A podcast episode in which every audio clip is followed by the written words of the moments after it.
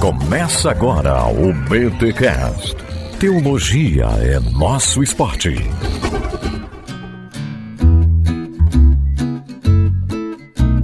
Muito bem, muito bem, muito bem. Começa mais um BT Cash, de número 469. Eu sou o Rodrigo Bibo e, gente, o João Ferreira de Almeida se atualizou. Tá na hora de atualizar aí também, hein? Brincadeira, não foi o João Ferreira que atualizou, mas a Almeida foi atualizada e graças a Deus pela NAA, porque chega de mesóclises.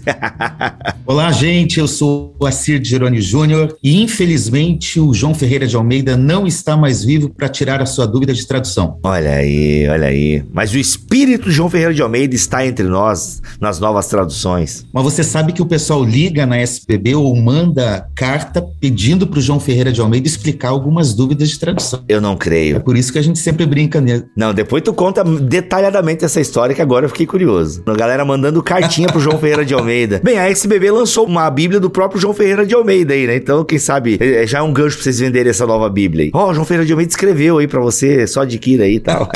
Então tá, eu sou o Luiz Henrique Fernandes, eu sou pesquisador né, da Universidade de Coimbra, faço uma pesquisa sobre João Ferreira de Almeida, sobre a Bíblia Almeida, e posso dizer que para nós, de língua portuguesa, é um privilégio. Temos uma, uma tradução da Bíblia tão excelente, apesar de muitas revisões, mas nós somos privilegiados, nós de língua portuguesa, por ter acesso a essa tradução. Muito bem, meus amigos, estamos aqui com dois especialistas em João Ferreira de Almeida, pessoas que amam a história deste tradutor para a língua portuguesa da nossa Bíblia, ou seja, todos nós cristãos. Eu imagino que, olha, eu ouso dizer que 98% da audiência deste BTcast usou ou usa uma tradução de João Ferreira de Almeida e hoje nós vamos conhecer um pouquinho a história desse tradutor. Tenho certeza que você não conhece muitos detalhes que nós vamos apresentar aqui neste podcast. Vamos falar um pouquinho sobre o tradutor, um pouquinho sobre a tradução e também a Bíblia de Almeida no Brasil. Aliás, não sei se a gente vai dar conta de toda essa pauta, mas ela tá aqui maravilhosamente escrita e planejada pelo nosso amigo Assir, né, que fez com o maior carinho aí essa pauta, e o Luiz, que é pesquisador, João Ferreira de Almeida. Enfim, muito obrigado, Luiz, pela tua presença aqui neste podcast e Assir também, gravando pela primeira vez com a gente aqui. Muito obrigado, pessoal. Aí vocês falam, pô, um prazer é nosso.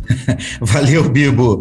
É bom estar aqui, compartilhar da história da Bíblia e mais do que isso, da história da Bíblia no nosso país. Exato. Quem conhece a história da Bíblia no Brasil se encanta pela história, pelos desafios, pelas dificuldades e vê o quanto nós devemos valorizar a nossa tradução de Almeida e a entrada da Bíblia no nosso país. Muito bom. E Luiz, valeu, cara, por ter aceito o convite aí. Eu que agradeço. Para mim é uma honra. Fico muito feliz de participar. Tenho certeza que vai ser uma oportunidade. Pelo menos para mim o tempo vai ser curto. Eu acho que tem muito pra gente falar sobre isso. É Já adianto que há muita confusão sobre o assunto aí na internet. Eu às vezes leio, né, algumas coisas que estão aí em blogs, vejo, alguns vídeos no YouTube, e as informações, não que elas estejam muito erradas, não é nem isso, mas muitas vezes as pessoas não conseguem captar aquilo que nós temos, sabe? Uhum. E você até mencionou, né, Bibo, que ah, a maior parte das pessoas, sei lá, mais de 90% utiliza a tradução do Almeida. Eu ouso dizer que é 100, sabe por quê? Mesmo é. as traduções que não estão ali com o nome de Almeida, a influência do Almeida é marcante marcante, uhum. inclusive no mundo católico. Nós temos, por exemplo, é, no mundo católico a Bíblia. Segura, segura, segura, Luiz. Ó, isso que dá. A gente chama especialista, o cara tem muita informação. Vamos pro recado paroquial e daqui a pouco a gente volta com muita coisa. Não, você não, você vai começar já o bloco falando disso aí, tá bom? Mas antes eu preciso aqui pagar as contas, não pule os recados paroquiais e a gente volta daqui a pouco.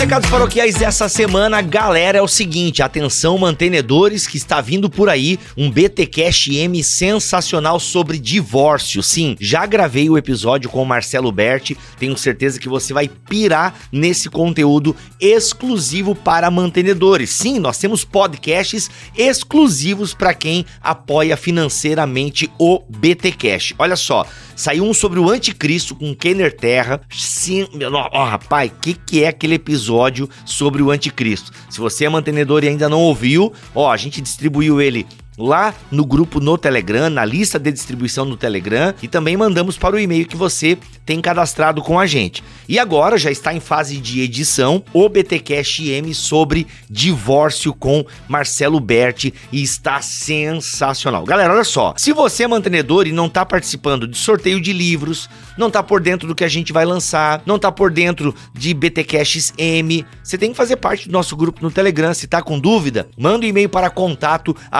contato@bibotalk.com. E olha só, muita gente está com dificuldade com o PagSeguro. Aliás, nós também estamos com dificuldades no PagSeguro. Ele tem dado treta, não sei, a gente não sabe o que está acontecendo, mas agora a gente tem um sisteminha bem legal que te cobra via boleto ou Pix e é automático. É show de bola esse sisteminha que a gente tem agora. Ele te manda e-mail com antecedência, ele te avisa no dia, tudo por e-mail, tá bom? É muito legal, é o Cora, se não me falha a memória. Se você quer trocar, você faz aí via Pix e às vezes esquece e tal, ou o PagSeguro tem dado treta, enfim, manda um e-mail para contato arroba bibotalk.com, fala com a Camila que ela te passa as instruções. Muito importante você passar o e-mail corretinho, você olhar também na sua caixa aí de spam, de lixeira, de promoção, porque às vezes a Camila responde e a pessoa não vê e tal, e ah, vocês não respondem. Aí a gente pega, papapá, faz uma pesquisa aqui, tal, tal. Ó, verifica aí no dia tal, horário tal, na lixeira. Ah, tá aqui, desculpa. Então, gente, a Camila sempre responde, ela demora até 48 horas para responder,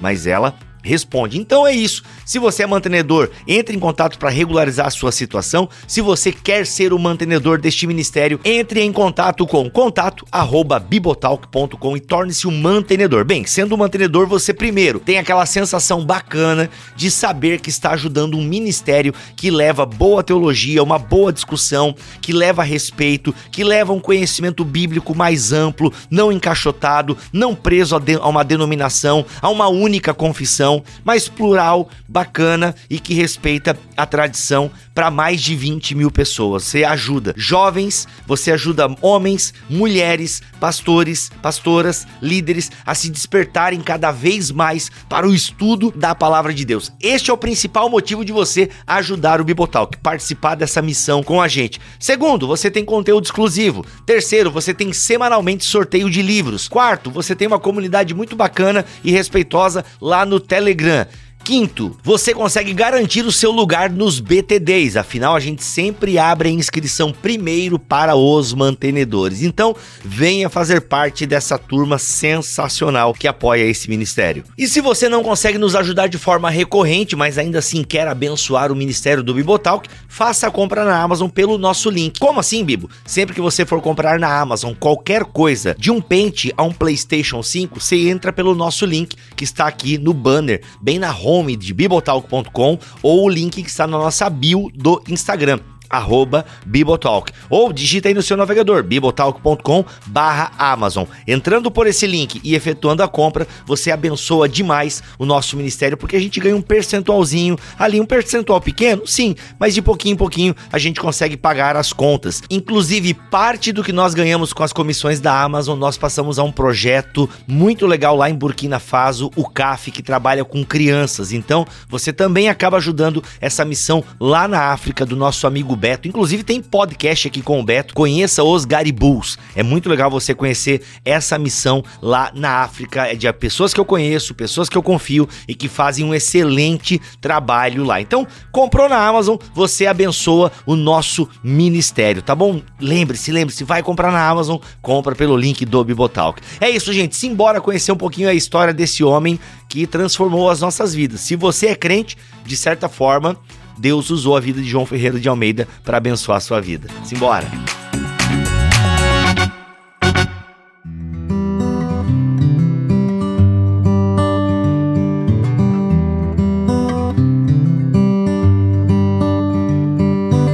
Ô Luiz, antes dos recados paroquiais, você estava falando aí que tem muita desinformação desencontrada aí sobre o, o, João Ferreira de Almeida e a tradução dele. Vamos começar por esse gancho que você deixou ali no início do episódio e depois a gente volta pra pauta aqui. Mas o BTcast é assim, a gente começa pelo final, pelo meio, depois volta pro começo. É mais confuso que a série Dark da Netflix. Mas vamos lá, o que, que você estava falando no início ali do programa? Então, eu estava mencionando que a influência do Almeida é muito marcante e até em traduções que não levam o nome do Almeida. Por uhum. exemplo, nós temos em língua portuguesa a Bíblia Figueiredo Ela nem, não é tão uma Bíblia tão usada hoje em dia, mas ela é a segunda tradução da Bíblia em língua portuguesa feita por um padre católico e é uma excelente tradução em termos linguísticos. Uhum. E eu fazendo um trabalho comparativo, que é mais do trabalho que eu tenho feito agora na Universidade de Coimbra, consegui perceber que a influência do Almeida sobre esse Figueiredo foi grandiosa. Né? O, o Figueiredo realmente bebeu daquilo. Então, às vezes a pessoa está lendo a Bíblia Figueiredo, que é uma Bíblia católica, e fala: Bom, eu não leio Almeida, eu leio, eu leio Figueiredo. Na verdade, você está lendo Almeida sem saber, porque ele influenciou tudo. Tem outras, várias outras traduções, tem muita coisa do Almeida que entrou, e inclusive no vocabulário da igreja evangélica, olha, tem vários olha, termos que uhum. você vê ali que é o Almeida introduziu, sabe? E a gente perpetua isso, né? Sem saber. Luiz, aliás, aliás, na distribuição da Bíblia no Brasil, quando as sociedades bíblicas começaram a mandar a Bíblia para o Brasil e houve uma certa rejeição dos católicos por achar que a tradução de Almeida era uma tradução protestante, a estratégia dos primeiros colportores e missionários aqui no Brasil foi de distribuir junto a Bíblia de Figueiredo com a perspectiva de mostrar que não havia diferença significativa entre as traduções. Então, se mostrava uma Bíblia de Figueiredo, dizia: olha, agora leia aqui essa aqui. Tá vendo? É a mesma coisa, vai seguir a mesma linha, a mesma sintonia. E essa foi uma estratégia de penetração da Bíblia no Brasil, que era amplamente católico nessa época. Então, veja que Figueiredo contribuiu muito para a causa da Bíblia também no Brasil e para a tradução de João Ferreira de Almeida. Cara, que legal, que legal. É, enfim, João Ferreira de Almeida é, o, é eu de, posso, acho que eu posso concordar contigo que 100% das pessoas é, tiveram ou têm contato com o João Ferreira de Almeida e o trabalho dele. Bem, vamos então para o começo. Quem foi João Ferreira de Almeida? Quero detalhes, quero detalhes desse homem que, cara, né? Enfim, a gente lê a Bíblia hoje muito por conta do trabalho desse cara. Então, me contem aí quem foi João Ferreira de Almeida. Quero detalhes. E já digo mais, eu quero que vocês me contem algum podre dele também, porque nós aqui do Bibotal somos contra, é, sabe, esses heróis imaculados. A gente gosta de igual a Bíblia, a gente gosta de ser igual a Bíblia. A gente conta defeito também dos grandes heróis da fé, porque no fundo herói mesmo foi só Jesus e crucificaram Jesus, que ressuscitou graças ao bom Deus, ao Espírito Santo e a ele mesmo. Então assim, mas do, de resto, irmão, a gente gosta de contar também uns probleminha aí. Então, eu quero que vocês me dêem uma biografia, eu quero agora biografia completa, brincadeira, né? Completa não tem como, mas eu quero assim, gente, traços bem legais de João Ferreira de Almeida, inclusive alguma coisa assim que ele teve que pedir perdão para Deus. Vamos lá. Isso humaniza, né, também o personagem, né, gente? Pô, vamos lá. claro. Mas, Biba, é muito interessante que você colocou isso aí. É, eu vou, vou, fazer de uma forma um pouco diferente, que eu vou começar pelo final da história aqui, tá? Depois você vai complementando. Amamos. Mas é muito interessante que quando o Almeida estava para morrer, e ele tinha problema de saúde, e no finalzinho da vida dele, ele pediu é, ao conselho eclesiástico da igreja onde ele estava para pagar algumas coisas que tinham sido escritas sobre ele porque ele não queria que tivesse uma memória negativa sobre ele no futuro. Por quê? Porque chamaram ele, o termo holandês eu não sei, depois eu vou explicar por que foi holandês, mas chamaram ele de cabeça dura. Diziam que ele era muito assim, teimoso. então você tá hum, falando sobre é, olha defeito, aí. mas é interessante. Uhum. Eu até utilizo um termo é, para explicar o, o, caráter dele, que é o termo obstinado. Por que, que eu falo que ele uhum. era obstinado? Porque obstinado é uma palavra que tem uma conotação positiva ou negativa. Negativa é quando o cara é teimoso, ele tá indo pro caminho errado, né? E ele continua. O Almeida, ele era obstinado no sentido positivo. Eu vejo assim, ele insistia nessa questão da tradução da Bíblia em língua portuguesa e foi até o fim. Ele era e as pessoas que queriam de alguma maneira mexer na tradução dele ou revisar demais, ele não deixava, né? Então, bom, não sei se isso é uma, uma, uma qualidade ou um defeito, mas na época dele ele era visto como assim um pouco cabeça dura. então, sabe o que depende disso, Luiz? Depende de quem trabalhou com ele. Acho que se a gente pudesse é. falar com essas pessoas, a gente teria um pouco uhum, mais. É verdade. É, né? Por, ah, não, não mexe no meu trabalho. É, às uhum. vezes é complicado, né? Tanto que, como você mesmo falou no início do episódio, a tradução de Almeida teve várias revisões posteriores, uhum. o que é uhum. super normal, isso não desqualifica em nada o trabalho dele. Uhum. E aí, mas vamos lá, então, quem foi esse cara? Esse cara, ok, já começamos, já demos aqui a moral, ele era um cara teimoso, obstinado nos dois, né? Obstinado de forma geral, então, né? Enfim, mas vamos lá, então, quem foi João Ferreira de Almeida? Brasileiro, é português? espanhol, presbiteriano, católico, pentecostal? Quem era esse cara? Uhum. Então, uh, eu, também acho, Luiz, que a gente poderia incluir que ele era um pouco ansioso, porque em algum momento ele manda o texto, né, ele não aguarda a revisão e quer publicar logo, Eita. e quer dar um jeito, ele era ansioso também. Mas, o Bibo, sabe algo que me chama a atenção no João Ferreira de Almeida? É. O processo de conversão dele, ele tem 14 anos de idade, quando ele se converte ao protestantismo. Ele, e aí o Luiz domina muito bem isso, depois pode corrigir ou complementar o que eu vou falar. Ele se converte lendo um texto em espanhol, em castelhano, diferenças da cristandade, comparando a fé católica com a fé protestante. E ele se converte e já com 14 anos, ele decide então ser um tradutor da Bíblia. O processo de conversão dele está atrelado a essa vocação de tradutor. E para mim isso é um grande destaque da biografia, da história desse, desse esse tradutor da Bíblia, porque, cara, começar uma tradução da Bíblia com 14 anos de idade, entender isso como vocação é algo realmente diferenciado. Ainda mais que ele era, era português, né? Não, alguns falavam que ele era de Lisboa, mas se descobriu, ou se acredita, né, Luiz, que ele era de Torres de Tavares, ali, que é um pequeno vilarejo em Portugal. Eu, eu nem sei onde fica direito. O Luiz, que está lá em Portugal, deve saber bem. Já fui para lá, acho que tem 30 habitantes Já lá hoje em dia. Já fui foi. Nossa. Nossa. Quando ele nasceu era só ele e os pais, né?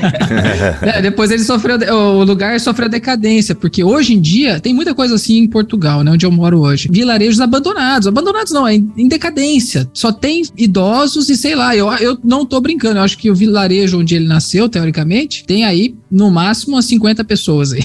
Tá, então peraí, então João Ferreira de Almeida nasceu em Portugal, né, ou em Torres ou em Lisboa, né, tem aí essa investigação então ele é um português e com 14 anos ele começou essa ideia de traduzir a Bíblia. Mas como assim? Ele já tinha noções de hebraico e grego ou não? Era latim e a partir da onde que ele começou essa ideia de fazer uma, uma tradução? Isso não ficou claro para mim. Deixa eu tentar fazer assim. Eu vou, eu vou apresentar assim um quadro geral da vida dele. Só que assim é, é um quadro assim algumas coisas teóricas. Tem coisas que a gente não tem certeza. Como ele é uma pessoa uhum. do século 17, muitas coisas desapareceram. Por exemplo, nunca foi identificado a certidão de nascimento dele. Então é tudo um pouco confuso, mas eu vou dar uma visão do jeito que as pessoas acreditam hoje, mais ou menos, tá? É que tem esse lance também que muitas pessoas se tornam famosas depois, já muitos anos e até décadas depois do seu nascimento. Então não se tinha o interesse de registrar, né? Se os pais soubessem, olha, ele vai ser alguém grande, então vamos registrar.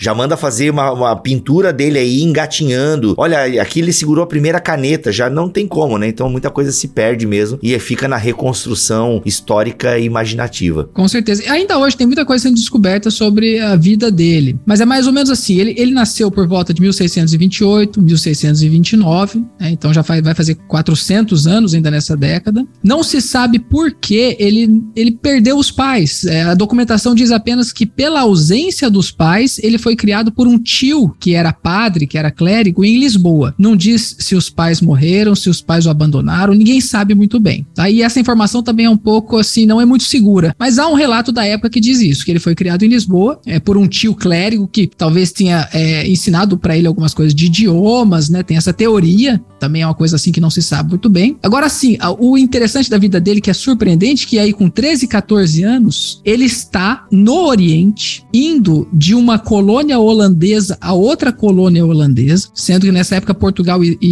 e, e Holanda estavam em guerra, e ninguém sabe como que ele foi parar ali, né? Então a vida dele começa ali. A gente não sabe muito bem. Criado pelo tio, né, velho? Tio é essas coisas aí. Tio é vida louca.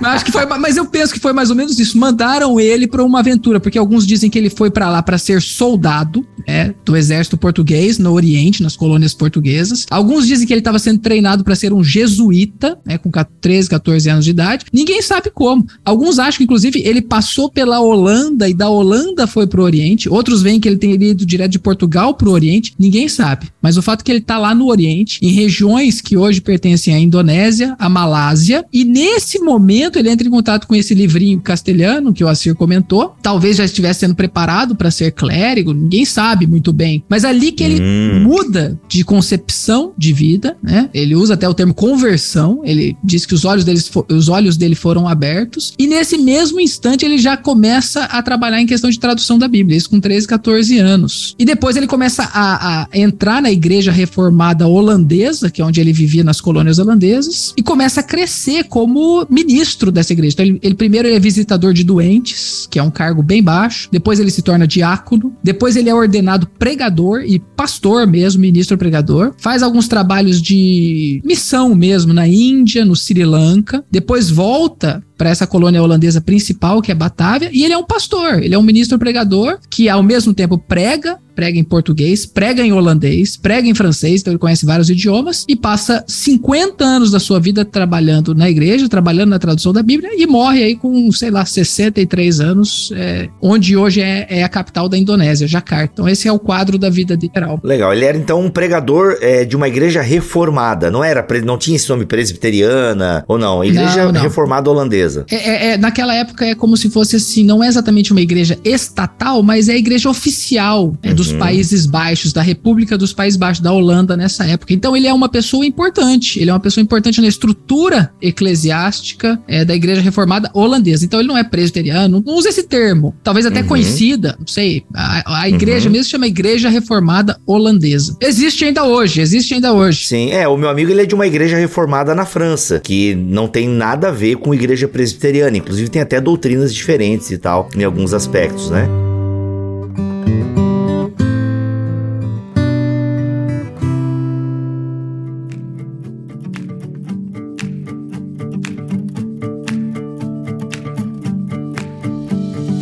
Legal, muito bom. Então tá. É, em relação à questão do João Ferreira de Almeida e a tradução propriamente dita, né? É, ele, nessa época, século XVII, a gente tá falando?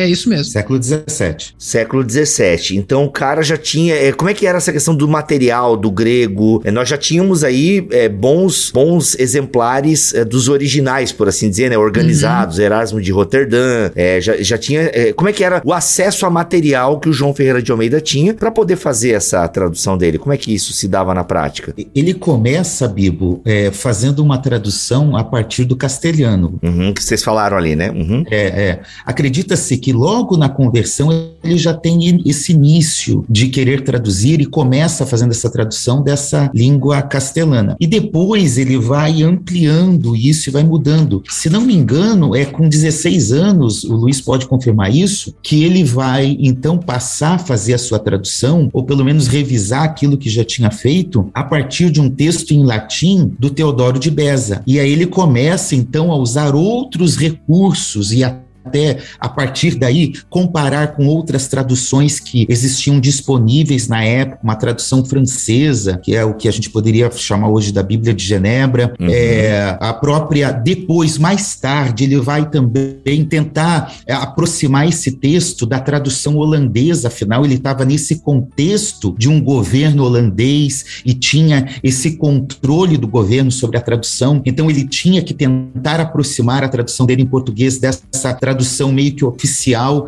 da língua holandesa. E é claro, ele vai usar o texto de, de Erasmo de Roterdã é, na sua segunda edição. Possivelmente ele usa o texto que nós temos ali na sua segunda edição. Ainda é um texto incipiente do texto uhum. Receptus, né? A gente sabe que esse texto Receptus ele vai sendo acrescido no decorrer e no século XVII ele, ele já chega a um estágio bem maior com outras cópias que foram incluídas, mas ele tem essa segunda edição do texto Receptus que vai ajudar ajudá-lo. Uh, quanto ao texto hebraico do Antigo Testamento, a gente não tem muita informação uh, de qual é esse texto que ele usou, mas em alguns documentos uh, se transparece essa ideia de que sim, ele foi para os textos nas línguas originais, na própria revisão que ele tinha que realizar e continuou realizando constantemente, ele sempre estava olhando para esse texto das línguas originais para deixar o seu texto o melhor possível. Uma coisa que eu tenho trabalhado agora mesmo né, na Universidade Universidade de Coimbra é justamente sobre as fontes textuais da Bíblia Almeida, o que, que ele usou. Então é um assunto assim difícil, complicado. Eu tenho tentado é, solucionar, porque assim, existem algumas noções, mas ninguém até hoje pegou e fez uma análise detalhada das primeiras edições, fazendo comparações, né? Então é isso que eu tenho tentado fazer agora. Mas Entendi. uma coisa que eu tenho, eu tenho observado e eu tenho tentado mudar essa mentalidade que existe na internet, principalmente, é de que o Almeida ele fez uma tradução muito precária, ou que ele não tinha acesso a muitas coisas, e não é verdade. Como eu coloquei aí, ele era uma pessoa importante da igreja reformada holandesa, né? Então ele não era assim qualquer um. Ele era um ministro pregador que vivia em Batávia, que era a capital capital do, do, do Império Holandês no Oriente. Então ele tá uhum. ali num ambiente de acesso a muita coisa. Sim, e era famosa por exportar iogurtes, né? Isso foi uma piada bem ruim. Não. É, foi uma piada bem ruim. Foi uma piada ruim. Só porque. Não, é porque é, é o seguinte, gente, eu fiz a piada ruim pra, pra interromper o fluxo do Luiz, que o Luiz, como o Luiz é, é pesquisador, ele vai, né? Mas, gente, olha só. Ele tá na Holanda e falava holandês, provavelmente. Mas tem essa. É nascido em Portugal e falava o português de Portugal. Por que que ele, sendo um ministro na Holanda, vê essa necessidade de produzir uma tradução para o país de origem dele? Por que que, por que, que levou ele? Como eu disse para você, o fato dele estar entre holandeses é um mistério. Ninguém sabe por que, que ele foi parar ali, tá? Eu até tenho uma teoria e depois a gente pode explorar isso. Mas o fato que ele tá entre holandeses, só que ele é um jovem português. Exato. Ele fala português, ele foi criado e ele tem uma, uma paixão pela língua portuguesa. Então, quando ele entra em contato com a tradução castelhana da Bíblia, com esse tratado, ele recebe a informação de que não existe ainda uma tradução em português.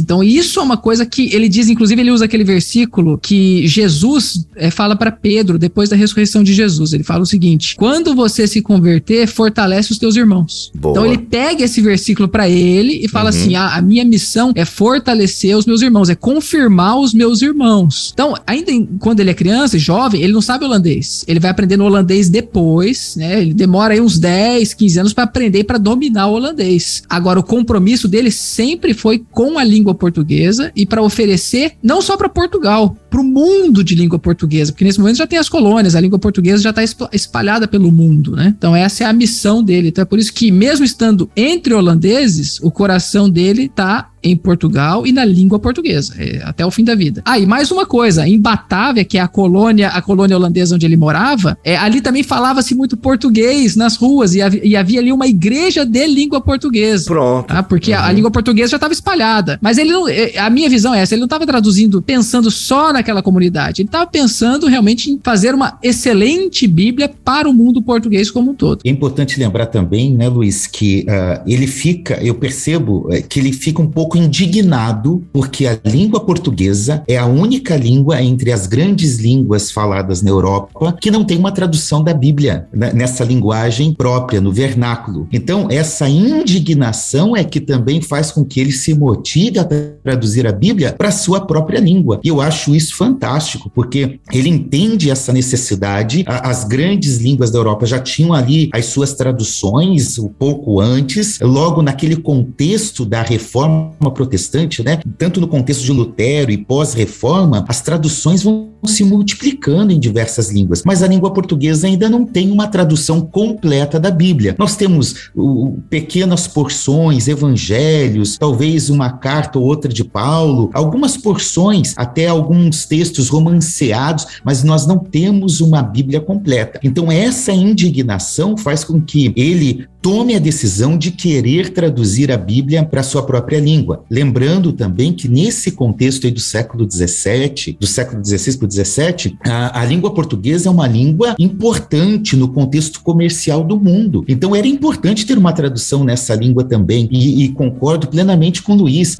Não era traduzir a Bíblia para um grupinho lá na Batávia, era traduzir a Bíblia para uma comunidade que falava a língua portuguesa espalhada pelo mundo em diversos lugares, porque enquanto a Holanda está tentando conquistar lá também esse contexto oriental ali, que envolve hoje a Indonésia, partes da Índia, Sri Lanka, né, que na época tinham outros nomes, a, a, a Companhia das Índias Ocidentais está chegando no Brasil nesse mesmo contexto. É, você vê, ele nasce em 1629, 1630 os holandeses estão invadindo o Nordeste brasileiro, inclusive tendo que traduzir alguns textos uh, uh, em tupi e em português, porque não se tinha uma tradução. Eles usaram também as, as Bíblias aqui em, em espanhol, em castelhano, e por isso essa dimensão é global. A necessidade é geral de se ter uma Bíblia em língua portuguesa. E graças a Deus, porque ele percebeu esse, essa necessidade e, ainda que talvez um pouco tardio, ele entendeu essa vocação e foi traduzir a Bíblia para nossa língua. Caraca, muito bom. É porque, pô, 1500, né? Descobrimento do Brasil. Aí tem a primeira missa. Então, Então não tinha nada, é, é, é, ou seja, cem, cento e poucos anos depois do descobrimento, ainda não se tinha uma Bíblia traduzida para o português, digamos assim. Caraca, então realmente tinha uma necessidade. Que legal que ele viu esse chamado e edifica os seus irmãos. O que mais, galera? O que mais? Vamos lá. Vamos, o que mais a gente pode falar da tradução? Quando a gente fala sobre de Almeida, João Ferreira de Almeida, eu mesmo não sou assim, nossa, que legal, ô João Ferreira de Almeida, quero saber detalhes da. Não é isso. Para você se interessar por esse assunto, você tem que pensar no seguinte: como que essa Bíblia que tá na minha mão chegou a mim? Você tá entendendo? A questão não é simplesmente saber detalhes da vida dele. É você realmente saber que alguém trabalhou, e várias pessoas, na verdade, porque revisores, né, pessoas que investiram em impressão, em, em missão de distribuição de Bíblia, mas você entender esse objeto que chegou na sua mão, que por mais que nós, como cristãos, creamos que seja um texto inspirado divinamente, ele não caiu do céu. Ele realmente alguém trabalhou, alguém pensou, alguém tentou usar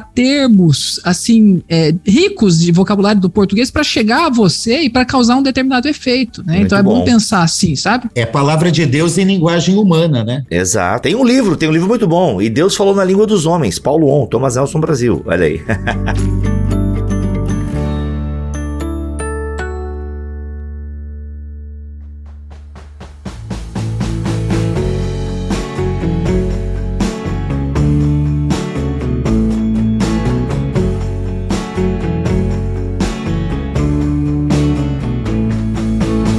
Bibo, deixa, deixa eu pedir uma coisa para você, Bibo. Você que, assim, eu vejo que você conhece um pouco do assunto, mas assim, como eu vejo que tem muita confusão por aí, tem alguma coisa, na sua opinião, e você conhece os seus ouvintes, alguma coisa que você acha que não fecha nessa história? O que, que você, meu, eu não entendo isso. Tem alguma coisa que você queria, assim, compreender? Porque, assim, daqui a pouco a gente entra nos detalhes. Eu vou falar pra vocês, assim, João Ferreira de Almeida, é, acho que poucas pessoas têm curiosidade de saber quem é o João Ferreira de Almeida, tanto que na uhum. própria literatura você não vê livros, né? Você não tem uma, pelo menos eu não conheço uma biografia de João João Ferreira de Almeida em português, né? O que eu acho uhum. até se a SBB não lançou ainda, tá marcando toca aí, assim, quem sabe um próximo trabalho, porque realmente o pessoal parece que não tem interesse, né, em, em saber quem foi João Ferreira de Almeida. E eu acho até que esse podcast pode ser até um, um start para alguma coisa maior que pode vir por aí. Agora sim, é, a pergunta que até tá na pauta que o Assir falou, e eu acho que cabe bem, Luiz, com o que tu acabaste de falar, é toda tradução, ela é uma tradução. A gente não tem acesso aos originais da Bíblia, e o que a gente tem são traduções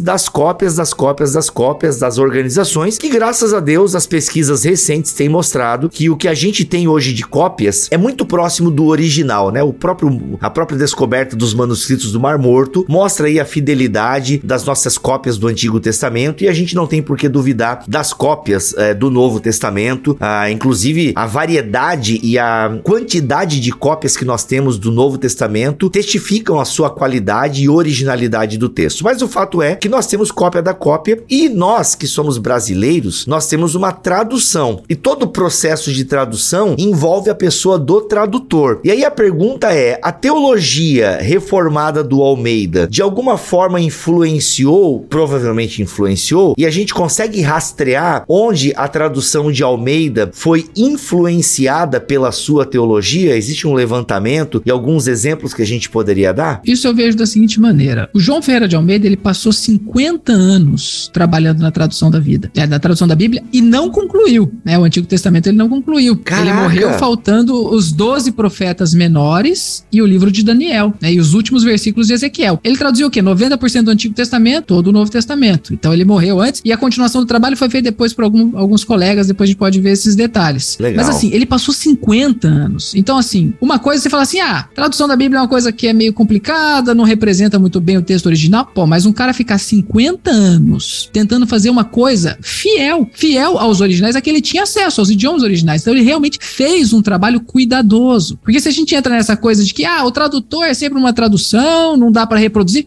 o que, que, que isso acaba gerando nos tradutores? Um relaxamento. Ah, já que não dá mesmo, então vai qualquer coisa. Não, uhum. ele realmente tentou fazer uma coisa assim perfeita. Na concepção dele, ele usa esse termo. Eu quero fazer uma tradução perfeita. É lógico que a perfeição você não chega nunca, mas você pode ter isso como um objetivo. Né? Olha, era obstinado, então, né? Olha aí.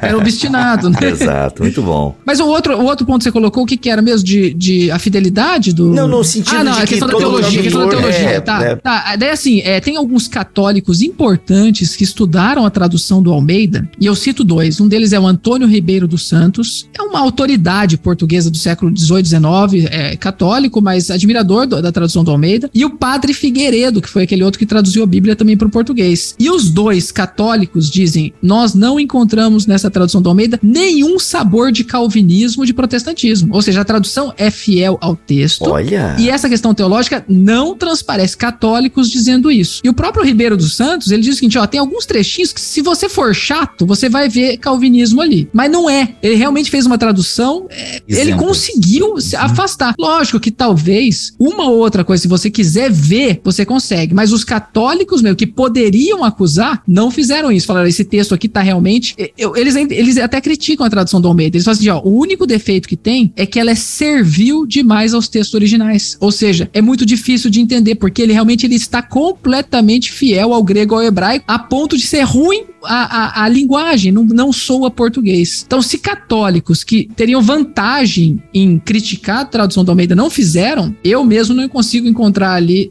é, também sabor de calvinismo, claramente não. Não vejo nada disso, vejo realmente um texto bem feito. Eu concordo plenamente com você, Luiz. Inclusive, é, nessas críticas, muitas vezes que se faz, uh, e alguns desses católicos que você comentou, eles separam a obra do tradutor. Eles não gostam do tradutor porque é um católico católico que se converteu ao protestantismo. Então, uma coisa é o tradutor, mas a obra em si, eles, eles percebem nela uma obra neutra, teologicamente falando. É, como o Luiz falou, se você ficar ali nos mínimos detalhes, talvez pareça uma coisa ou outra, mas não há nenhum ranço de calvinismo, né? Alguns dizem isso, não há ranço de calvinismo. É, e outro aspecto, é, na, no século XX, a própria Igreja Católica no Brasil, por meio da CNBB, vai emitir um parecer ali na década de 60 aproximadamente, de, de aceitar o texto da tradução de Almeida e, inclusive, permitir que os católicos utilizassem esse texto, principalmente por causa da base do texto do Antigo Testamento, que as traduções católicas não tinham alcançado tal nível ainda no Brasil. Então,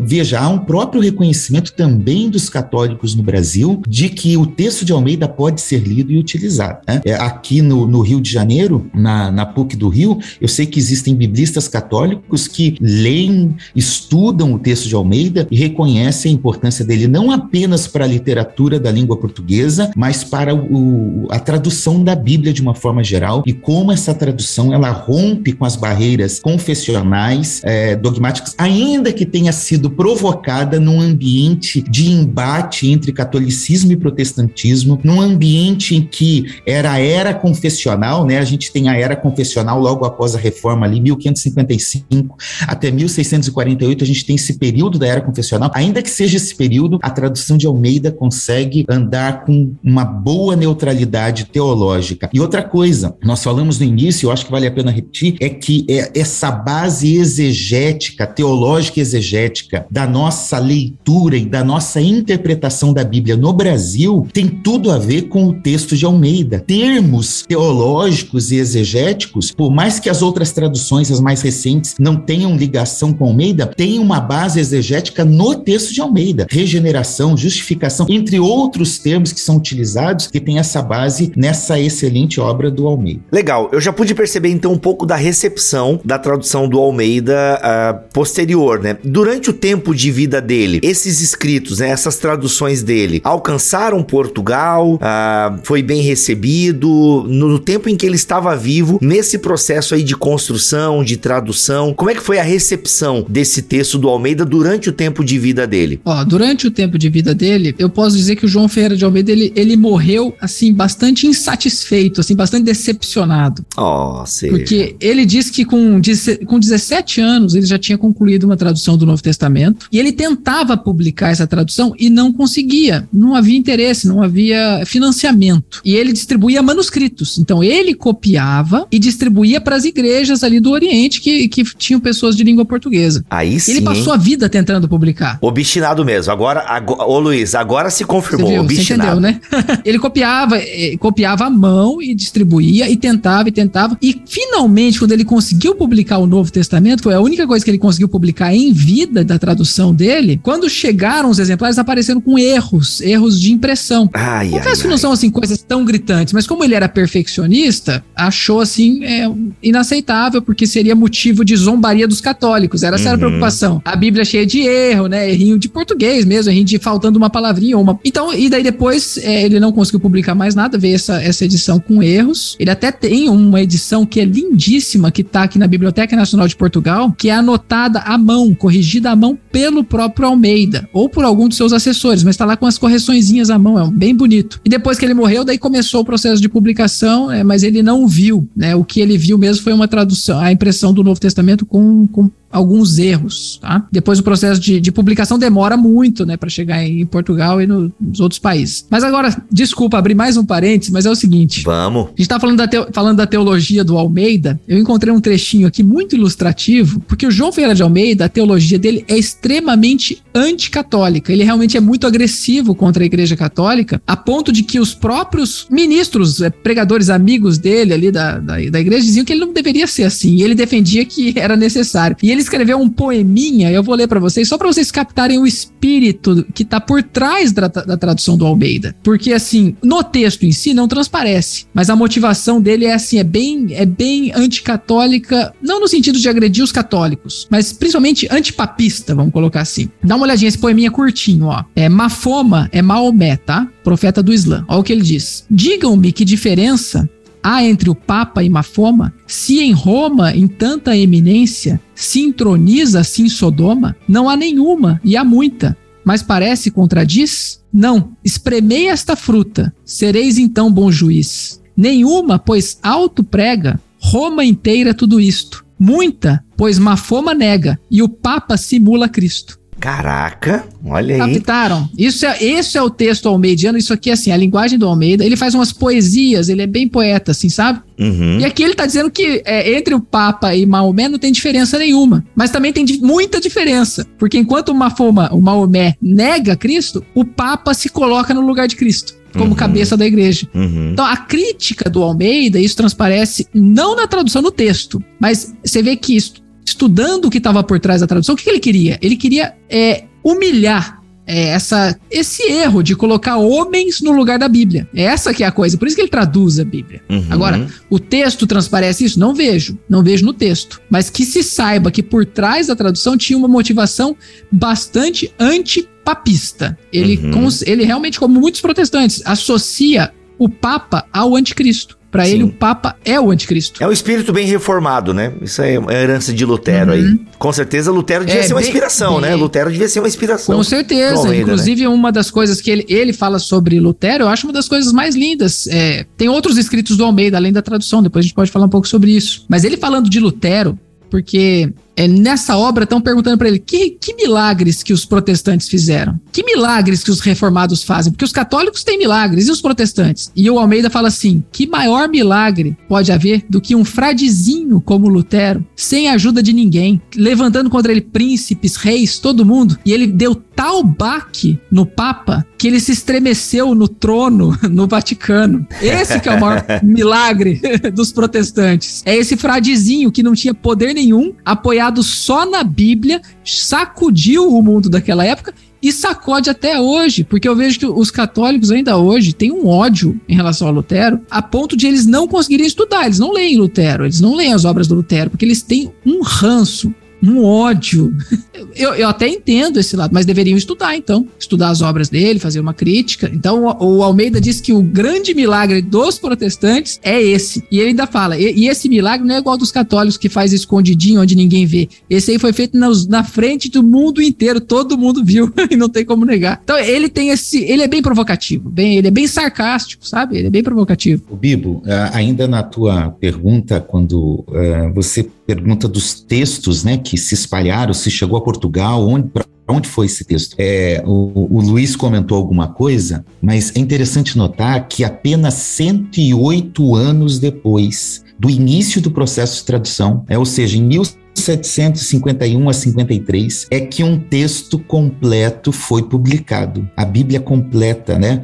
Foi publicada ali em dois volumes. Então veja, é, é, muito tempo, né? E aí a gente vai percebendo as dificuldades que o Almeida teve que enfrentar. Primeiro, essa perseguição diante do embate catolicismo-protestantismo protestantismo naquele contexto. Segundo, a, a, as dificuldades que ele teve que lidar com o conselho da sua igreja ali, da, da igreja na Batávia, né, que muitas vezes é, demorava na revisão. É, é, depois, a sua própria ansiedade, o governo holandês também, né, que dominava a região. Então, ele foi enfrentando muitas dificuldades que fizeram com que o texto é, não fosse publicado facilmente, nem disponibilizado facilmente pra, em, diversas, em diversos lugares, com exceção do que o Luiz comentou, de que o próprio Almeida começou a distribuir cópias manuscritas da sua tradução. Agora, tem um fato interessante que do início do século XVIII há uma missão dinamarquesa em Tranquebar, na Índia, é, que também lá se falava a língua portuguesa, e essa missão vai potencializar com que esse texto seja publicado. Porque parece, né, Luiz? Depois você pode confirmar isso. Parece que a, a, os holandeses meio que abandonam o projeto, deixam ele meio que guardado ali, e apenas a missão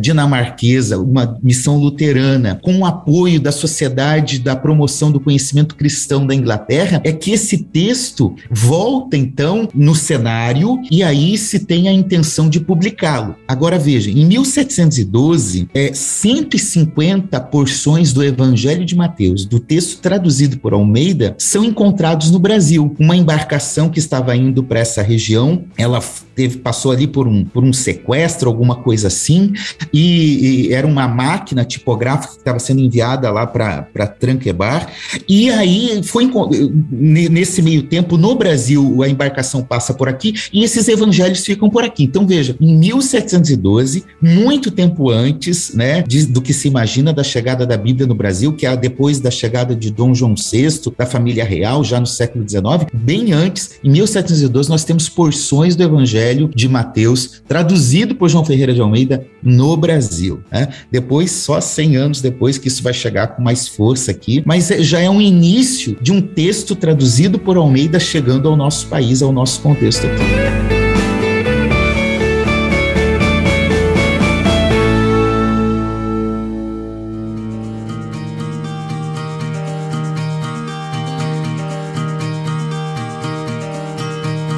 Antes de chegar nessa história, que é muito legal a gente falar da Bíblia no Brasil, e acho que dá tempo da gente falar ainda nesse episódio, ah, eu queria entender o seguinte: beleza, o Almeida não viu todo o fruto do seu trabalho, faltou ainda Daniel e os profetas menores, e ele morreu. Mas o fato de nós estarmos aqui gravando um podcast e essa Bíblia ser largamente difundida aqui no Brasil, mostra que não foi um trabalho esquecido. O que que acontece depois? Quais revisões acontecem e como é que o trabalho do Almeida vai ganhando então essa proporção uh, gigante que ganhou hoje, né? Porque não foi um trabalho esquecido, né? O, Luiz está lá pesquisando João Ferreira de Almeida. Uh, você tem as traduções do Almeida que até hoje são publicadas no Brasil. A gente tem a nova Almeida, mas queira ou não, é uma tradução que está embasada no trabalho do João Ferreira de Almeida. Então eu queria é, que vocês falassem um pouquinho desse, ainda em Portugal, né? Porque depois ainda que vem para o Brasil, e aí quero, quero até entender essa lance de português de Portugal e português do Brasil, enfim. Mas quem deu continuidade a esse legado do Almeida, porque o negócio foi lá, foi ganhando o TI. Ou não, o trabalho do Almeida vai ganhar espaço só aqui no Brasil e lá em Portugal e outros lugares de língua portuguesa, whatever, assim. Como é que a gente desenrola isso? Aconteceu com a tradução do Almeida uma coisa que para mim me parece uma fatalidade, uma coisa ruim e eu acho que era esse o temor do Almeida. O que acontece? Aquele, aquela herança que ele deixou, manuscritos, até a, a primeira edição, aquilo caiu na mão de estrangeiro. E qual que era o problema do Almeida. E a essa a divulgação sempre passou por estrangeiros.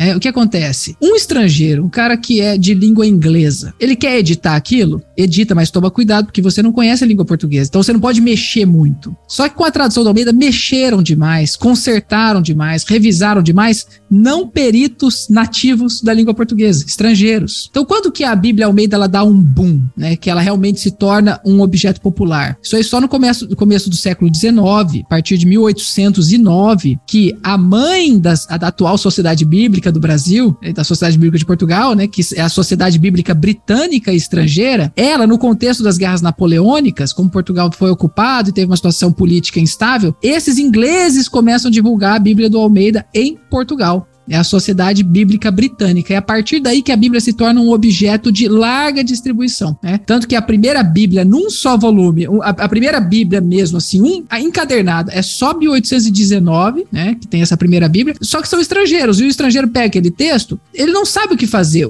A Sociedade Bíblica Britânica até que fez legal. Fez o seguinte: não vamos mexer nada, vamos publicar do jeito que tá. Só que daí ficou um português antigo demais, e as pessoas não gostaram. Então, o texto do Almeida, depois, no Brasil, que ele foi feito, a revista atualizada, que daí ficou um português legal para o Brasil especificamente, mas o texto ele foi muito abandonado e os estrangeiros que mexeram, mexeram mal. Né? E se não mexesse nada, fica um português muito antigo e fica feio. Né? Por exemplo, questão de acentuação, de vírgulas. Se você for pegar o texto do século XVII, XVIII, tá tudo errado. Então o texto do Almeida ele foi meio judiado por isso. Agora, como que divulga? É, mundialmente, no mundo dos países de língua portuguesa, é a Sociedade Bíblica Britânica e Estrangeira, que é a antecessora da Sociedade Bíblica do Brasil, né? A mãe, vamos colocar assim, da Sociedade Bíblica do Brasil. E tem 5 mil é, novos testamentos que são publicados em 1809, bem nesse contexto que o Luiz comenta aí, que a primeira Sociedade Bíblica Britânica Estrangeira publica para atender refugiados portugueses que estão ali na região da Inglaterra, e é claro, isso vai beneficiar os falantes de língua portuguesa pelo mundo. Então, assim, mas deixa, deixa eu abrir um parênteses. Nesse, essa edição de 1809, é aí que está o problema. A Sociedade Bíblica Britânica teve uma intenção muito boa de divulgação, só que pegou lá a edição de 1712, uhum, que era antiga. já uma reimpressão da, da, da edição de 1681, tá, com os tais erros de impressão, então não corrigiram nada, pegaram pegaram uma coisa. É a mesma coisa você pegar um texto hoje do Brasil, de 1900, um Machado de Assis, coisa assim, publica sem revisão nenhuma. As pessoas vão achar que tá Sim. mal escrito, que tá estranho, vai estar tá lá farmácia, né? Como é que é farmácia? O, o, PH nas coisas. Então foi isso que fizeram com o Almeida. Então, essa edição, é, a, a, motivação é excelente, vamos divulgar. Só que tinha que ter pegado um português de, é, de conhecimento do idioma mesmo, sabe? O escritor, sabe? Um, sei lá, um. Essa de Queiroz. Fazer uma revisão ortográfica bonita para publicar. Não fizeram aquilo. Também eram estrangeiros, não sabiam que estava feio, né? Que estava ruim. E essa edição tem essa característica. Eu acho que essa edição é excelente, porque ela reproduz essa de 1712. Só que em termos de ortografia, muito desatualizada. E isso explica a preferência dos portugueses pela Bíblia Figueiredo nessa época, porque a do Almeida suava. Eles diziam, os portugueses diziam, isso não é português. Isso aqui não é português. E a Bíblia Figueiredo, ela era atual, né? Era mais tinha palatável. Até um pouquinho de, tinha até um pouquinho do princípio de equivalência dinâmica na tradução de Figueiredo, né? Ela fluía é. mais fácil. Né? A, a, tradução de Almeida vai ter uma revisão chamada de revista e emendada em 1840. Então já é 30 anos depois. Mas de feita 1809. por ingleses. É aí que é o problema. Feita, feita por, por ingleses. É, também. É, então, o inglês, o inglês fica numa situação difícil, porque se ele mexe demais, ele pode consertar, mas ele pode estragar. E a, a questão do Almeida lá com o conselho eclesiástico, lá que queriam é, mexer na tradução dele, eram holandeses. E ele tinha razão, porque tem uma edição do Novo Testamento que é revisada pelos holandeses. Ela é extremamente fiel ao grego, é verdade, só que a qualidade do português é assim, é, é, é indigna do Almeida, sabe? É, realmente ficou um negócio feio. não dá para ler aquilo. A primeira edição brasileira é de 1876, não é isso, Luiz? 1876, se não me engano, é a primeira edição brasileira do texto de Almeida, né? Tentando atender essa realidade. quem é que fez? A gente tem nome de quem é que fez essa tradu essa adapta. É uma adaptação, na verdade, que se faz para o português do Ó, Brasil. Eu, eu é isso? Como é que, que, eu, é? que, eu, que eu não, eu não conheço essa, essa edição especificamente, mas o que, que eu, eu, acho importante o Bibo perceber isso também e os ouvintes aí do, do podcast. O português clássico e o português formal, ele não é tão diferente do português de Portugal. Hum. O português de Portugal é muito diferente que no dia a dia, na rua, os portugueses, eu moro em Portugal, eles falam umas coisas que é bem diferente. Agora você pega um texto do século 17, 18, ou até um texto de jornal aqui de Portugal, você vai ler, o formal não muda muito. Então, para você pegar a tradução do Almeida e colocar no Brasil, se fizer uma atualização ortográfica, não fica incompreensível, fica compreensível. Uhum. Agora, a primeira, a primeira vez que fizeram uma revisão é assim, que eu conheço com propriedade do texto do Almeida, é a revista atualizada da década de 50, que foi com motivação, 1950, fazer uma tradução pro Brasil. E aí tem o pastor, que, que é um perito em língua portuguesa, o Assir deve conhecer, acho que se chama Gonçalves, não lembro agora, que é um dos Sim, maiores responsáveis pela. Gonçalves. Esse cara aí, ele captou o espírito do Almeida, ele pegou aquele texto e deixou lindo, lindo em termos ortográficos, gramaticais, que é a revista atualizada da década de 50, a primeira edição. E depois também continuou essa, tradi essa tradição de fazer um português correto, bonito e pro Brasil. Esse é o espírito do Almeida. É, e, e muitas vezes isso não foi respeitado. Fizeram um português feio, tá? Eu não vou colocar nomes aqui, não vou dizer quais traduções, mas tem umas aí que levam o nome do Almeida. Aquilo tá mal escrito, tá feio. Você lê aquilo, não flui. E o texto do Almeida não era assim. Por mais difícil e arcaico que fosse, porque é do século XVII, é um português muito poético, muito camoniano mesmo, sabe? É um português Luiz de Camões, os Lusíadas, é uma coisa nobre. E essa é a ideia do Almeida, sabe? Então esse, esse reverendo Gonçalves aí, esse aí, esse eu, eu respeito, viu?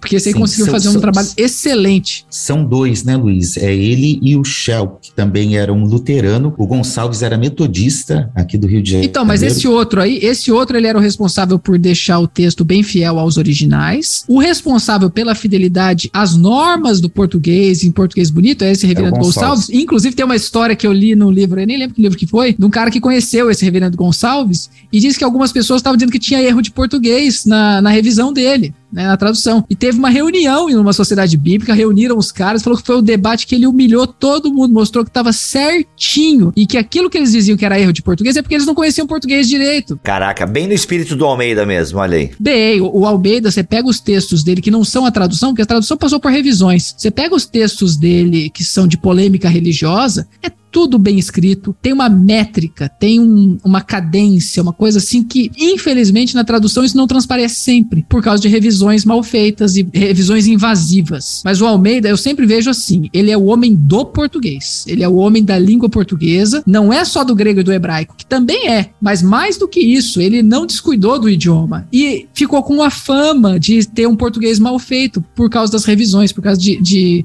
estrangeiros que eh, mexeram demais no texto dele. De forma simples, assim, olha, tem algumas edições que vão acontecendo, como o Luiz comentou, com a participação de ingleses. A Sociedade Bíblica Britânica Estrangeira está sempre envolvida nesse processo. Ah, tem essa edição brasileira de 1876, 1879, tem uma edição de 1894 agora. Aquilo que hoje a gente conhece como revista e corrigida, a primeira edição é 1898. É uma, é uma revisão é, sugerida pelas igrejas, e aí sim, quem está por trás desse trabalho, ouvindo as igrejas e chamando a igreja para esse processo, é a Sociedade Bíblica é, Britânica Estrangeira, que já junto com a americana também, que as duas realizaram o trabalho no Brasil. Então vem esse primeiro texto, aí sai em 1969 uma segunda edição da revista e corrigida, que foi amplamente utilizada e, aliás, até hoje, Bibo, essa edição de 69, ela é utilizada por algumas igrejas. Congregação Cristã do Brasil, Igreja Pentecostal Deus e Amor, usam essa tradução de 1969. E aí entra no contexto do que o Luiz estava falando. Há necessidade de ter uma tradução do Almeida que tenha relação com o português falado no Brasil. E aí, então, começa esse processo em 1943, né? Quem está por trás? As Sociedades Bíblicas Britânica e Estrangeira, Sociedade Bíblica Americana, só que em 1948 é fundada no Brasil a Sociedade Bíblica do Brasil, e aí ela assume esse projeto. O Novo Testamento fica pronto em 52,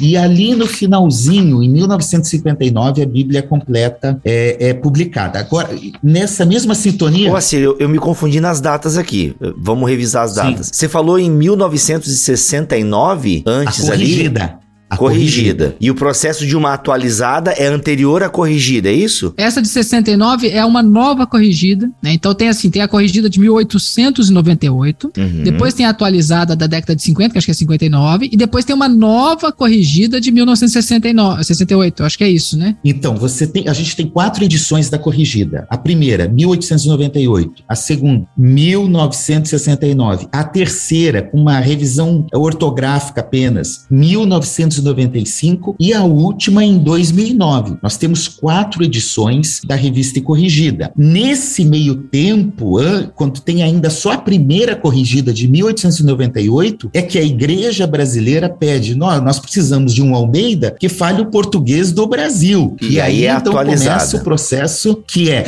Há uma discussão, Bíblia, é bem legal essa história, que é uma discussão. O que, que nós vamos fazer? Nós vamos revisar a revista corrigida e adaptá-la, e aí a comissão decide: não, nós vamos criar uma outra tradução com características literárias é, bem presentes da língua portuguesa falada no Brasil, e é por isso que surge, então, a revista atualizada. E, e o Gonçalves, por exemplo, ele foi fazer uma leitura na Igreja Metodista de Vila Isabel. Esses dias eu estive nessa igreja, e é interessante você voltar a um palco histórico como aquele. Ele faz uma leitura enquanto está ocorrendo o processo de tradução da revista atualizada.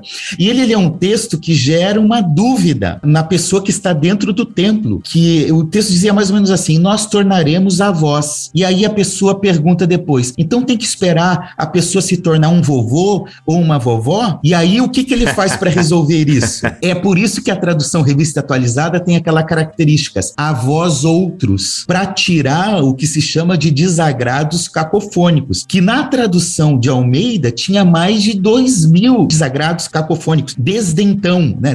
Dentão, manda mijar, tá? Isso tem, são desagrados cacofônicos. Alice deu.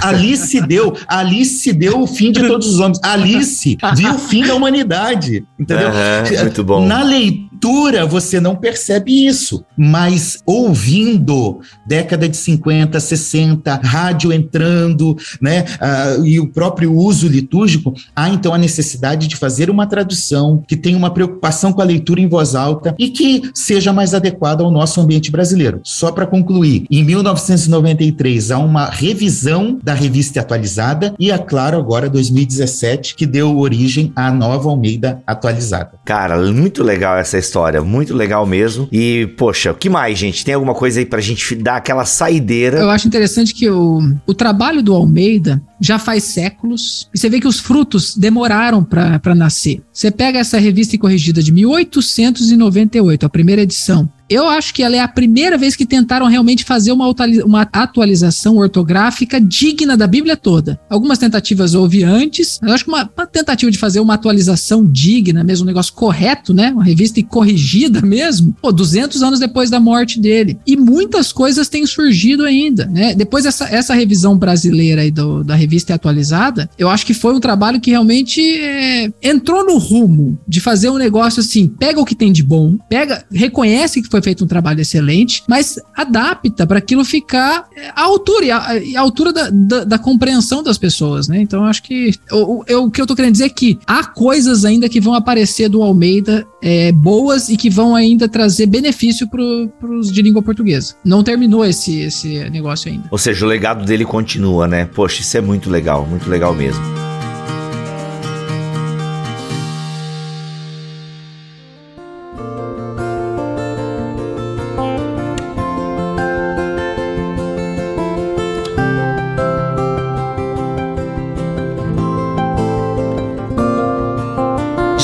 Conhecemos um pouquinho aqui do Almeida, tradutor, e esse homem que quis tornar a Bíblia conhecida no seu idioma e para ajudar as pessoas a conhecerem mais a Cristo. Mas vimos que ele foi também um pastor por 50 anos, atuou em comunidade local e o Luiz leu um poema do Almeida aqui. O Almeida escreveu outras coisas, comentários bíblicos. A gente tem um Almeida para além do tradutor e divulgador da Bíblia Sagrada? Olha, nós temos, inclusive eu vou aproveitar o espaço do podcast para fazer uma, uma exatamente uma propaganda, mas eu vou lançar uma ideia que eu tenho e quem sabe alguém futuramente queira publicar, não sei. Mas oh. o projeto é as obras teológicas completas do João Ferreira de Almeida. Então eu estou atualizando a ortografia de tudo o demais que ele escreveu além da tradução Olha e aí. sim, ele escreveu coisas, ele escreveu coisas importantes. Inclusive, existe um tratado dele, de, não é exatamente de teologia, é um tratado de polêmica religiosa, que tem quase 600 páginas. Eu estou atualizando isso e não acaba nunca. É realmente um grande tratado teológico, é muito profundo, é muito bonito. E eu tive, é, posso colocar que foi a sorte de ter descoberto esse, esse livro num arquivo, num, na Biblioteca Real, é, na Holanda, Biblioteca em Haia, porque era um tratado que estava desconhecido traduzido, as pessoas não sabiam que aquilo era do Almeida.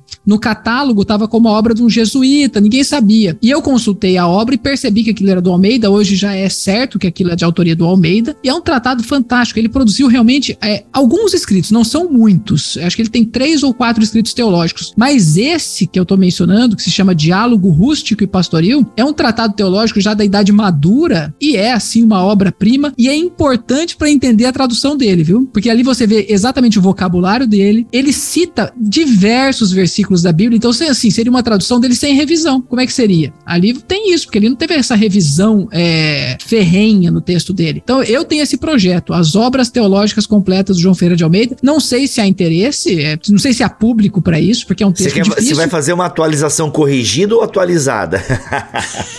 vai, ser a, vai ser a revista corrigida atualizada fiel. Pronto, aí sim. aí tudo. sim. É.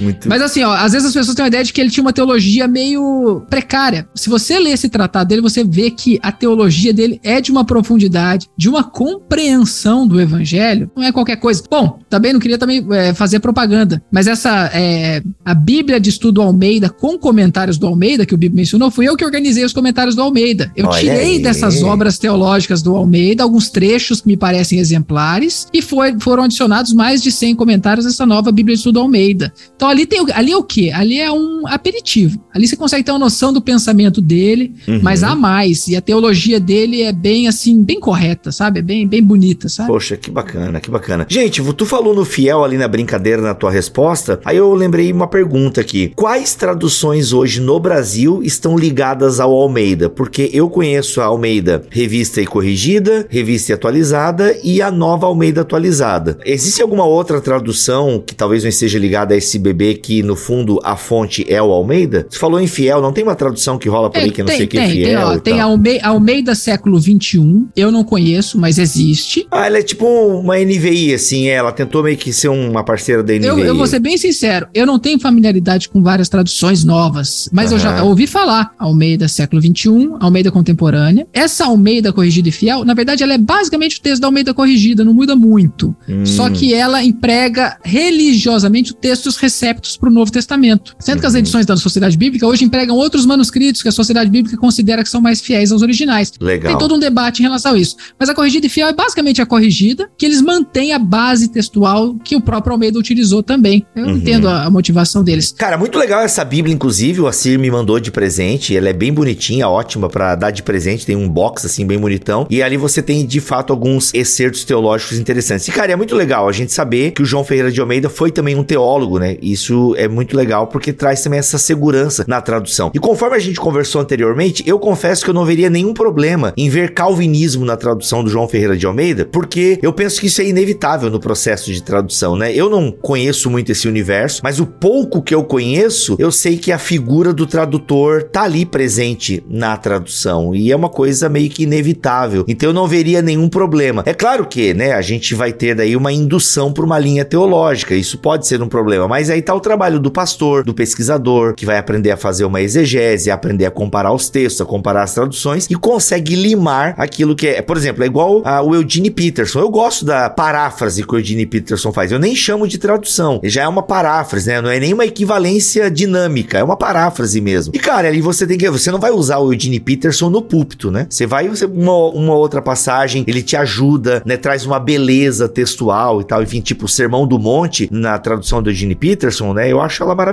Mas então eu não vejo problema, porque é um pouco é inevitável, né? Inevitável. E eu tenho amigos que são tradutores, é. e, cara, eles me falando da, da, da, da, dificuldade em traduzir determinados termos do inglês. Eu tô falando de uma língua viva, né? Para o português. Então, assim, duas línguas vivas na ativa, e você tem dificuldades muitas vezes na tradução. E aí tem que ter todo um estudo do contexto e tal, para É igual a palavra worship, né? Na, na, nos textos, por exemplo, do J.K. Smith. Deu maior confusão aqui no Brasil. Então, não, porque traduziram como adoração, mas não é adoração, é culto e não sei o que, tal, tal. Então, cara, se hoje você tem essa dificuldade na tradução, tu imagina em textos mais antigos, enfim, em línguas que não são mais. Não é que elas não são mais faladas, né? Mas o jeito que é falado não é mais aquele. Então, super normal também ter um pouco do tradutor na sua tradução. Isso é normal. Mas é interessante que o, o que o Antônio Ribeiro dos Santos, que é aquele católico que analisou o texto do Almeida, ele falou assim: ó, não encontrei vestígios de calvinismo, talvez aqui. Olha só que coisa sutil que para mim não parece calvinismo. Ele diz assim, ó, o Almeida ele traduz é aquele trecho trecho da Santa Ceia e fala assim: Isto é o meu corpo. E não fala, Este é o meu corpo. Olha, isso aqui é um detalhe tão pequeno que não me parece. Ele Não falou é. isso. Se você for chato, você vai ver calvinismo aí, porque a questão da, da Eucaristia, né? Que, bom, essa questão da transubstanciação ali, que os católicos acreditam. Eu não vejo nisso. né? Uhum, Agora, tem uhum. gente que quiser ver. Então, são coisas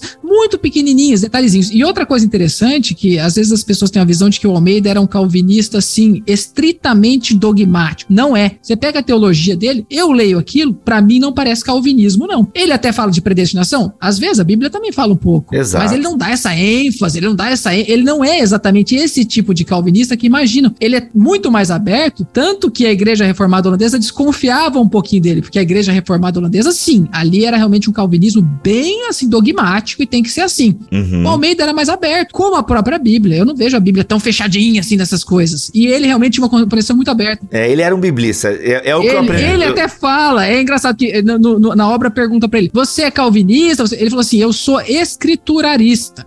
da escritura, só da, ele usa esse termo, ele cria palavras, é, é uma, é uma pessoa interessante. Agora é interessante que com as revisões e até mesmo o trabalho das sociedades bíblicas nesses processos de revisão do texto dele, você percebe cada vez mais que não há uma tendência teológica por trás do texto. né?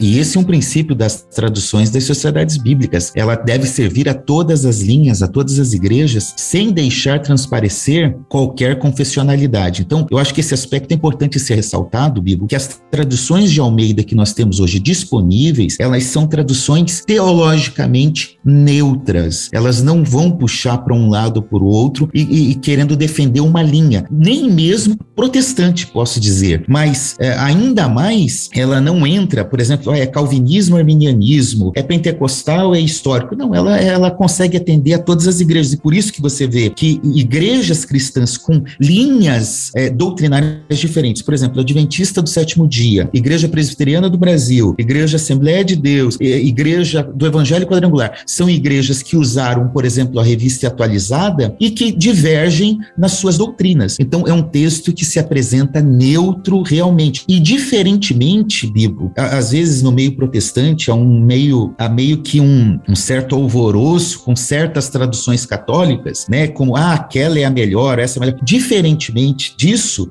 algumas traduções católicas trazem esse viés, porque as traduções católicas são feitas, de fato, dentro dessa custódia da igreja Sim. da interpretação da Bíblia dentro da igreja. Então veja que nesse sentido, num aspecto de tradução é, da Bíblia, nós estamos um passo à, à frente, não entrando em questões doutrinárias. É, há uma certa neutralidade que atende a qualquer denominação e qualquer confissão. Maravilhoso, isso é maravilhoso, isso é muito legal. Gente, obrigado pelo tempo de vocês aqui, por trazerem um pouco mais deste homem, desse legado para a igreja brasileira, para a igreja de fala portuguesa, né? Isso é muito legal, muito obrigado mesmo. Luiz, então, se eu entendi, você não tem nada publicado ainda, mas fica aí então a dica não, não, para é assim, eu publicar. tenho, eu tenho algumas Tem? coisas publicadas. Opa, diga tenho, aí. ó. Na verdade é o seguinte, a minha tese de doutorado, eu tentei publicar em algumas editoras, não consegui. Eu fiz uma versão mais simples e coloquei na Amazon. Eu não quero fazer propaganda porque eu ainda creio que alguma editora vai olhar aquilo e falar isso aqui merece ser publicado. É só Olha. dar uma mexidinha.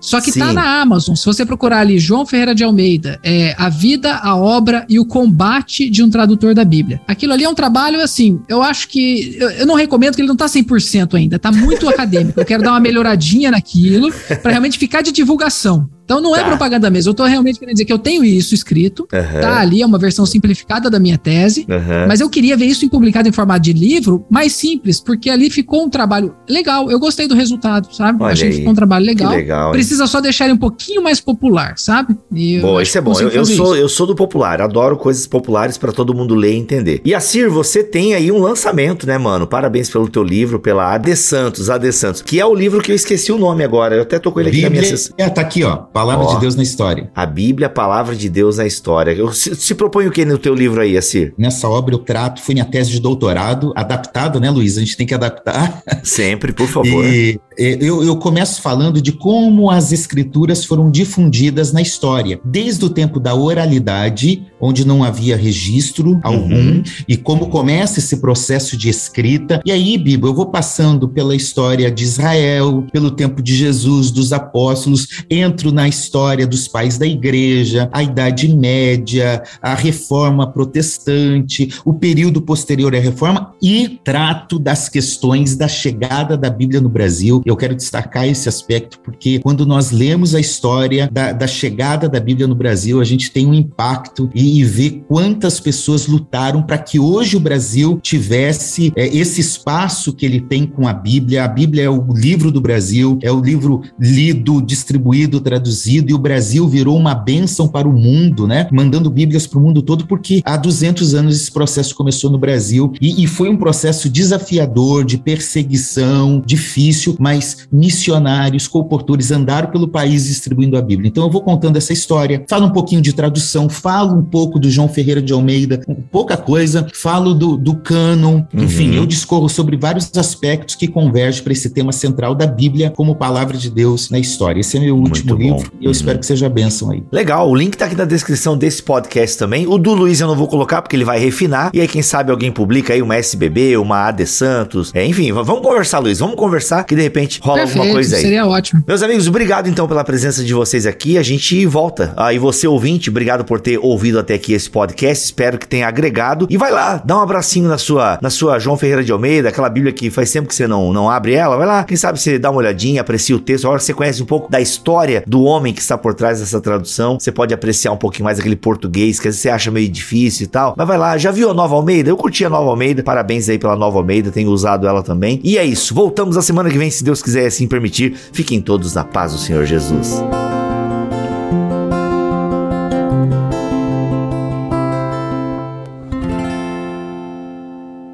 Este podcast foi editado por Bibotalk Produções.